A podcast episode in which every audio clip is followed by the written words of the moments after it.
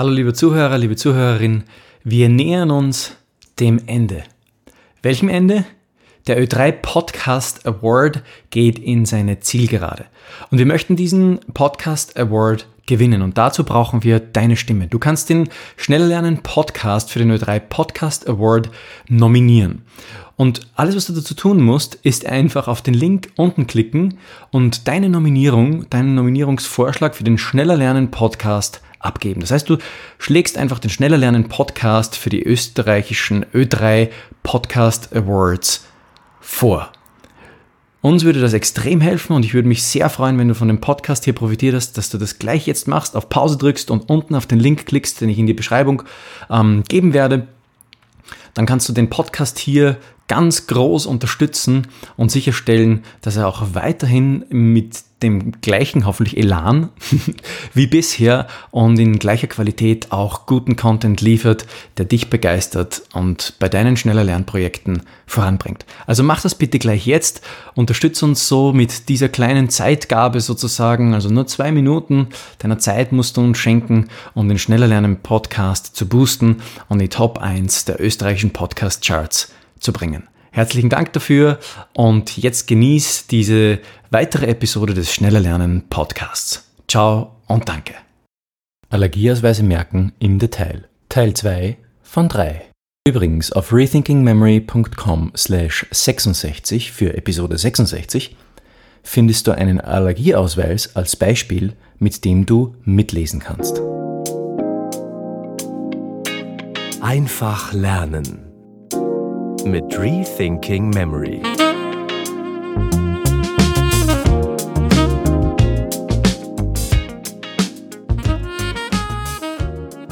Robert Trojak, der Gründer von medizinstudent.at und ich unterhalten uns in diesen drei Episoden darüber, wie du Allergieausweise effizient dir merken kannst.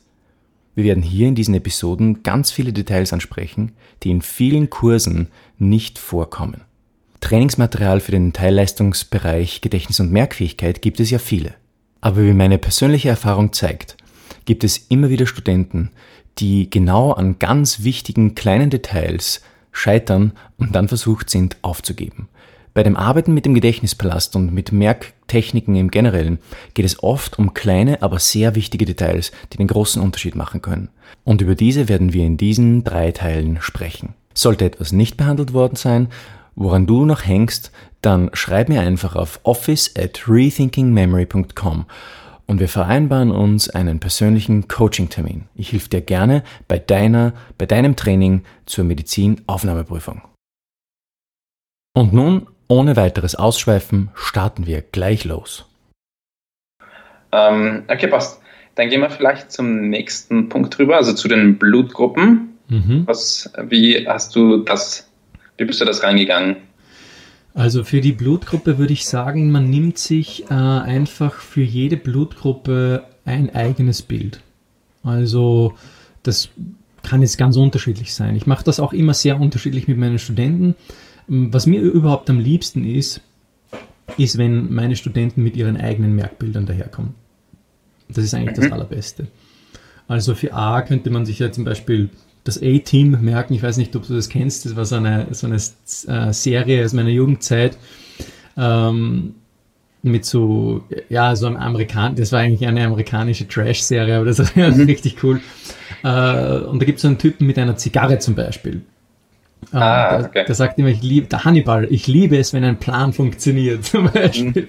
Und den kann man sich vorstellen für Blutgruppe A, ja, der, der ist dann halt der Anführer des A-Teams ist es. Mhm.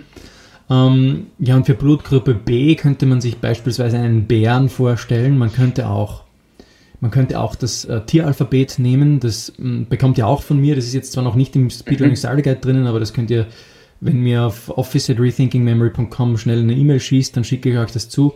Beim Tieralphabet, ist eigentlich ganz einfach. Da hast du ein Tier für jeden Buchstaben im, im, äh, äh, im Alphabet. Mhm. Also A, ein Affe, B, ein Bär, C, ein Chamäleon. Und mhm. damit kannst du dir natürlich jetzt alle Blutgruppen merken. Du hast jetzt zum Beispiel A, für A einen Affe, B äh, einen Bären, A, was machst du dann bei A, B? Oder was machst du? Alpha-Bär. Einen Alpha-Bären, genau, genau, äh, mit vielen Muskeln oder so. Ähm, oder, oder bei A negativ, ja, da hast du zum Beispiel einen total schlecht gelaunten Bären, ja, der alles zerfetzt mhm. oder so. Ja, also das ist äh, bei, bei äh, B negativ wäre das dann jetzt. Mhm. Äh, oder gibt es das überhaupt? B negativ? Gibt es das überhaupt? A negativ ist eigentlich nicht dabei. Also gibt es nicht, ne?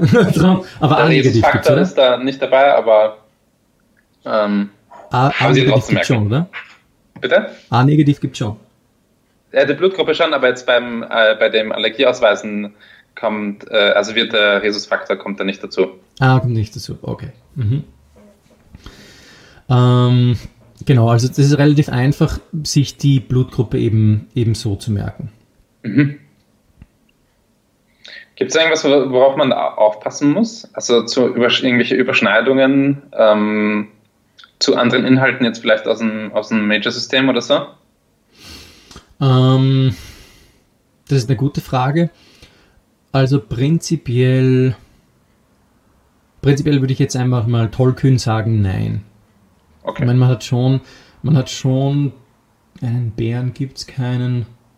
Ich sag mal so, wenn man, wenn man sein äh, Majorsystem verwendet, mhm. äh, dann kommt man relativ schnell drauf, ob etwas passt oder nicht. Und selbst wenn okay. man etwas doppelt hat, ja, dass man zum Beispiel mhm. jetzt einen, einen Fisch quasi verwendet, der auch im Majorsystem vorkommt, mhm. äh, dann kann man immer noch einen anderen Fisch verwenden. Zum Beispiel Nemo kommt vor. NM23 ist Nemo. Aber wenn ich mir jetzt einen Karpfen vorstelle, mhm. ganz egal für was der jetzt steht, ist das ein ganz anderer Fisch. Und dadurch komme ich natürlich jetzt nicht mit Nemo in die Quere. Und so, klar. So kann ich relativ entspannt an die Sache auch herangehen. Das ist, ähm, das ist eigentlich überhaupt kein Problem. Und selbst wenn einmal ein, einem, wenn man jetzt, sage ich mal, angenommen, du hast irgendwo ein, zum Beispiel jetzt bei Medikamenteneinnahme, irgendwo ja. ein Symbol drinnen, das auch im Majorcode vorkommt, dann ist das gar nicht so mhm. schlimm, weil du weißt ja von der Platzierung im Gedächtnispalast ausgehend weißt du ja, ob es sich hier um ein Majorbild handelt oder nicht. Weil am Anfang mhm. kommt der Name, das weißt du, der erste Lokus, der erste Ort im Gedächtnispalast ist der Name, der zweite Ort die, die nächsten drei Bilder sind dann das Geburtsdatum, dann mhm. hast du die Blutgruppe und nach der Blutgruppe hast du erst die Medikamenteneinnahme und wenn du da jetzt irgendwo ein Bild hast, das mit dem Major-Code irgendwie mhm. sich spießt, weißt du aufgrund der Platzierung, ah ja, da ist quasi jetzt ah, okay. der Major-Code. Also du, du weißt es relativ klar, ob es sich jetzt darum handelt oder nicht. Mhm. Und gerade in dieser kurzen Zeit, wo man etwas ablegt und dann eine halbe Stunde Pause hat und dann wieder äh, befragt wird, da merkt man sich sowieso. Okay. Ja, super. Genau, also der nächste Punkt war eigentlich auch schon Medikamenteneinnahme. Also hier geht es eigentlich nur um Ja oder Nein. Mhm. Das kann man wahrscheinlich auch symbolisch irgendwie sehr einfach dazu, ähm, also genau. dazu belegen, oder? Oder wie, wie machst du das da? Genau, also da gibt es zwei verschiedene äh, Herangehensweisen. Das kommt immer, ich sage meinen Studenten immer, das kommt ganz darauf an, ob du jetzt ähm, ob du auf Nummer sicher, ob du ein Typ bist, der absolute Sicherheit braucht oder der sagt, mir mhm. ist die Schnelligkeit am wichtigsten. Ähm, man könnte jetzt zum Beispiel hergehen und sich einmal nur kurz oberflächlich ansehen, wie viele, Medikam wie viele Medikamenteneinnahme-Kärtchen gibt es mit Ja. Wenn das mhm. jetzt, sage ich mal, sechs sind, dann memoriere ich für die ganzen sechs, wo Ja oben steht, Aha. überhaupt nichts. Ja. Sondern memoriere nur die, wo Nein oben steht. Dann habe ich mir okay. ein bisschen, dann habe ich mir einen Lokus gespart und vielleicht ein bisschen Zeit. Mhm. Wenn ich, Aber so ein bisschen Ausschlussprinzip. Genau, genau. Okay. Wenn ich auf ganz auf Nummer sicher gehen will, dann mache ich halt einfach ein, äh, der, den Typen von der Ja-Sager zum Beispiel ähm, und Nein ist bei mir immer ein Polizeiabsperrband. Mhm. Ah, okay, Ach, witzig. Okay, passt. Ähm, dann bei der Allergie, also beziehungsweise oder bei den Allergien, kann ja auch Plural sein. Mhm. Wie stellst du das da an? Mm, bei Allergien ist es ja so, da gibt es jetzt sehr viele Allergien. Da gibt es ja so komische Sachen wie zum Beispiel eine Uranallergie, habe ich schon gesehen. Denk mir, wenn du eine Uranallergie hast, dann hast du vielleicht ganz andere Probleme. ich glaube, die haben alle. Hm. Also hier einfach, hier sage ich einfach, ähm, dort muss man die Kreativität ein bisschen schulen und ein, einfach mhm. ein bisschen ähm, mit den Allergieausweisen versuchen, das eben schnell dann auch hinzubekommen. Ähm, da hilft in Wahrheit einfach nur maximal viel Allergieausweise machen und diese Kategorie, wenn man hier Probleme hat, diese mhm. Kategorie äh, Allergie, ähm, Allergien ganz besonders zu, zu, zu trainieren. Das zweite wäre jetzt, okay. weil es ja darum geht, dass ich schnell Assoziationen finde zu Uranallergie, zu Sellerieallergie. Gut, das ist jetzt nicht so ein Problem, aber mhm. was gibt's, was gibt, gäbe es zum Beispiel noch für komplexere Worte äh, für Allergien, die dir gerade einfallen? Boah, ja, es gibt halt so, äh, so mh, hm, komische Allergien, wo man sich halt nicht wirklich schnell ein Bild machen kann, wie irgendwie Nickel, Wolfram, Kobalt, mhm. also es ist halt Metalle oder so, mhm. wo man jetzt, ähm, also halt nicht so Alltagsgegenstände. Mhm. Okay.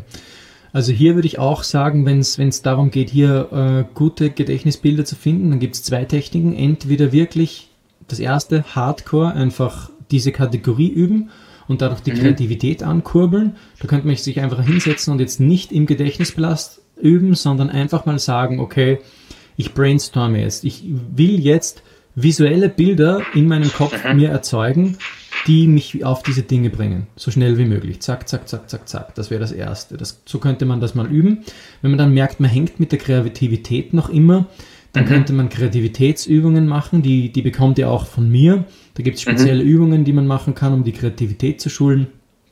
Aber das Allergrundlegendste, was ich immer meinen Studenten sagen, was das Allerwichtigste ist, ist, neben all den Übungen, die man tun kann, um die Kreativität zu schulen, ist das Allerwichtigste, sich zu entspannen. Mhm. Wenn du dich nicht entspannst, fließt die Kreativität nicht. Wenn du dich nicht entspannst, kannst du dir nichts merken und dann, wenn alles verkrampft ist, dann verlierst du. Dann kannst du, ja, dann hilft dir die Technik auch nichts mehr. Ähm, darum ist es ganz wichtig, das auch in der, in der Übungsphase schon zu üben, nur im entspannten Zustand. Ähm, mhm zu üben, das bringt eigentlich am meisten für die Kreativität. Das unterschätzt man oft. Okay, ja. Ich meine, wenn wir da jetzt zum Beispiel zu dem Beispiel zurückkommen, also da kann man sich einfach vorstellen, man isst jetzt einen Blumenkohl, der ist halt aus Uran und dann spart man oder irgendwie so. Also meinst du halt, genau. äh, dass man halt einfach visu äh, visuelle Bilder dann zu, dem, ähm, zu den Allergieausweisen herstellt, oder? Genau, so ist es. Also alle alle Merkinhalte, die wir im Gedächtnispalast ablegen, so, müssen visuelle Merkinhalte sein, mhm. weil nur diejenigen es sind, die auch nach einer halben Stunde ähm, Ablenkungsphase sozusagen dann auch ja, noch ja. dort sind. Okay, okay, super.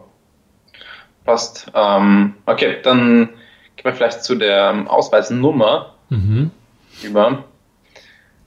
Also was, ma was machen wir da? Bitte? Was machen wir da? Also bei der Ausweisnummer ist es eigentlich gleich wie beim Geburtsdatum. Mhm. Da gibt es eigentlich nichts anderes. Ähm, daher müssen wir den Major-Code verwenden, um uns ja. die Ausweisnummer abzulegen, wie wir vorher schon gesagt haben. Wir haben hier drei verschiedene, oder die Ausweisnummer ist wahrscheinlich, die ist ein bisschen länger, oder? Als drei, also. Genau, das waren, glaube glaub ich, entweder fünf oder sechs äh, Zahlen. Okay. Okay, also hier müssen wir, hier können wir wieder mit dem zweistelligen Majorsystem arbeiten. Das heißt, da haben wir dann, wenn es jetzt sechs Zahlen wären, dann mhm. haben wir jetzt drei Bilder für sechs Zahlen. Ähnlich wie ja. eigentlich beim Geburtsdatum dann. Okay. Also da einfach das verwenden. Okay, ja passt. Also ich meine, das ist halt auf jeden Fall eine langfristige Strategie jetzt bei Gedächtnis und Merkfähigkeit. Wie meinst du langfristige Strategie?